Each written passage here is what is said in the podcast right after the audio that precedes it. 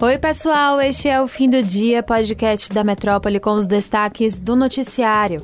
Está começando o episódio desta sexta-feira, 22 de abril. Eu sou Luciana Freire e comigo na apresentação Catarina Carvalho. Oi, Cat. Oi, Lu. Oi, pessoal. Nosso primeiro destaque é sobre o deputado federal Daniel Silveira e o Supremo Tribunal Federal. O presidente Jair Bolsonaro anunciou na tarde de quinta-feira, em transmissão ao vivo por uma rede social, perdão da pena ao deputado aliado Daniel Silveira, do PTB do Rio de Janeiro, condenado na véspera a oito anos e nove meses de prisão pelo STF. Nesta sexta, ministros do STF avaliam suspender o perdão concedido pelo presidente. Apesar da própria corte já ter reconhecido que a concessão de indultos é prerrogativa presidencial, ministros disseram reservadamente à CNN Brasil que consideram analisar o perdão de Bolsonaro se houver o desvirtuamento. Em dezembro de 2017, a ministra Carmen Lúcia, então presidente do STF, suspendeu trechos do indulto natalino editado pelo então presidente Michel Temer, do MDB, que favorecia condenados por crimes não violentos, como corrupção e lavagem de dinheiro.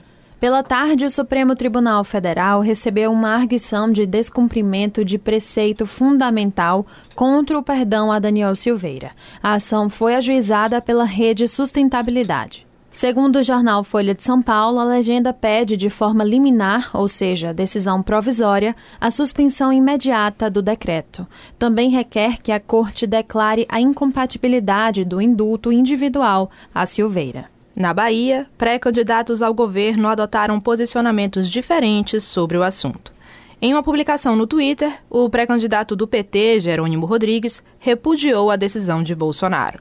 O candidato de Bolsonaro na Bahia, o deputado federal João Roma, do PL, defendeu a posição do presidente. Já o pré-candidato ao governo, ACM Neto, do União Brasil, não se manifestou nas redes sociais digitais.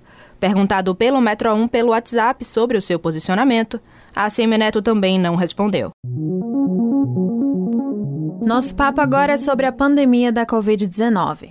Nesta sexta, o ministro da Saúde, Marcelo Queiroga, assinou a portaria que estabelece o fim da emergência em saúde pública de importância nacional, instaurada em fevereiro de 2020 por conta da Covid-19.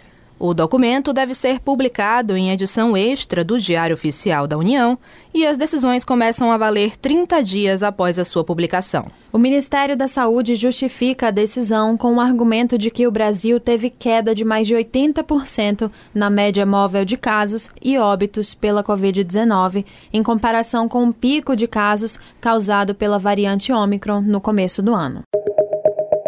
Morreu, nesta sexta-feira, a menina de 11 anos que foi atropelada por um carro alegórico durante o desfile da Liga Em Cima da Hora, no Sambódromo da Sapucaí, no centro do Rio de Janeiro. Depois do acidente, ela chegou a ter uma das pernas amputadas durante uma cirurgia e estava em estado gravíssimo, internada em um hospital. Segundo informações de funcionários do Hospital Souza Guiar, a vítima, Raquel Antunes da Silva, teve uma hemorragia interna e não resistiu. Durante a cirurgia, que durou mais de seis horas, ela sofreu uma parada cardiorrespiratória. Ela teve traumatismo no tórax e respirava por aparelhos. Atendendo a um pedido do Ministério Público do Estado do Rio de Janeiro, a Justiça determinou que as escolas de samba façam a escolta dos carros alegóricos até os barracões. A solicitação foi feita após o atropelamento da criança. A Liga Independente das Escolas de Samba do Rio de Janeiro emitiu uma nota de pesar sobre o caso.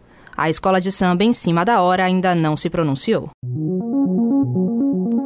O que era para ser uma noite animada na véspera do último feriado se tornou um enorme transtorno. Isso foi o que aconteceu com a estudante de direito Crislaine Emily de Oliveira, de 26 anos. Ela saiu de casa na noite da última quarta-feira, dia 20, para uma festa no Centro de Convenções de Salvador e voltou com marcas de agressão no rosto. Exatamente. Crislaine diz ter levado um murro do advogado Raul Hernandes Gerlin Comadela depois de uma discussão. Os dois não se conheciam antes do episódio e a vítima afirmou que ele estava aparentemente bêbado e empurrando ela com frequência durante o evento. Pois é, e foi por conta desses empurrões que os dois começaram a discutir, até Raul bater no rosto da vítima. Com o golpe, a estudante de direito desmaiou e só acordou já dentro de uma ambulância do Serviço de Atendimento Móvel de Urgência, o SAMU. Ainda segundo Chris Line, pessoas que viram a cena seguraram o advogado e chamaram uma viatura. Ele foi levado para uma delegacia, a qual também ela foi encaminhada logo depois. Ao chegar lá e se deparar com o agressor, a vítima conta que foi ameaçada por ele. No local, a estudante registrou o boletim de ocorrência, fez exame de corpo de delito e a lesão corporal foi constatada. Sobre toda essa confusão, Chris Line disse que vai processar o advogado por danos morais e pelo dano estético, já que ela também trabalha como modelo. A estudante também quer abrir uma representação contra o profissional na Ordem dos Advogados do Brasil para que haja uma punição. Procurada pelo Metro 1, a OAB comunicou que não pode falar sobre processos disciplinares por proibição de uma lei federal. A Comissão de Direitos e Prerrogativas da Ordem esteve na delegacia para auxiliar o advogado, a fim de garantir que as prerrogativas fossem cumpridas. Isso foi o que explicou Vitor Gurgel, presidente da comissão. Agora a gente traz uma boa notícia para quem gosta de literatura.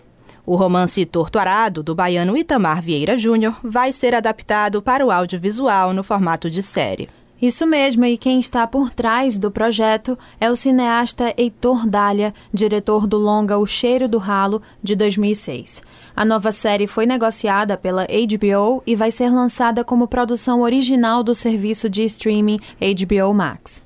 A produção também é composta por uma equipe de roteiristas formada apenas por mulheres negras, com coordenação da dramaturga Lumasa. Elas serão responsáveis por expandir as 264 páginas do livro para a narrativa seriada. A obra Torto Arado foi publicada pela editora Todavia em 2019 e aborda temáticas como racismo e a escravidão no Brasil. Com ele, Itamar venceu o Prêmio Jabuti de Literatura, a mais tradicional premiação brasileira do gênero. E para quem ficou curioso em assistir, vai ter que segurar um pouco a ansiedade, viu? Isso porque as filmagens começam apenas em 2023 e ainda não há previsão de estreia para a produção. Então é isso, pessoal. O episódio de hoje fica por aqui. Mas se você quer ter acesso a mais notícias, é só entrar no metro1.com.br e se manter informado.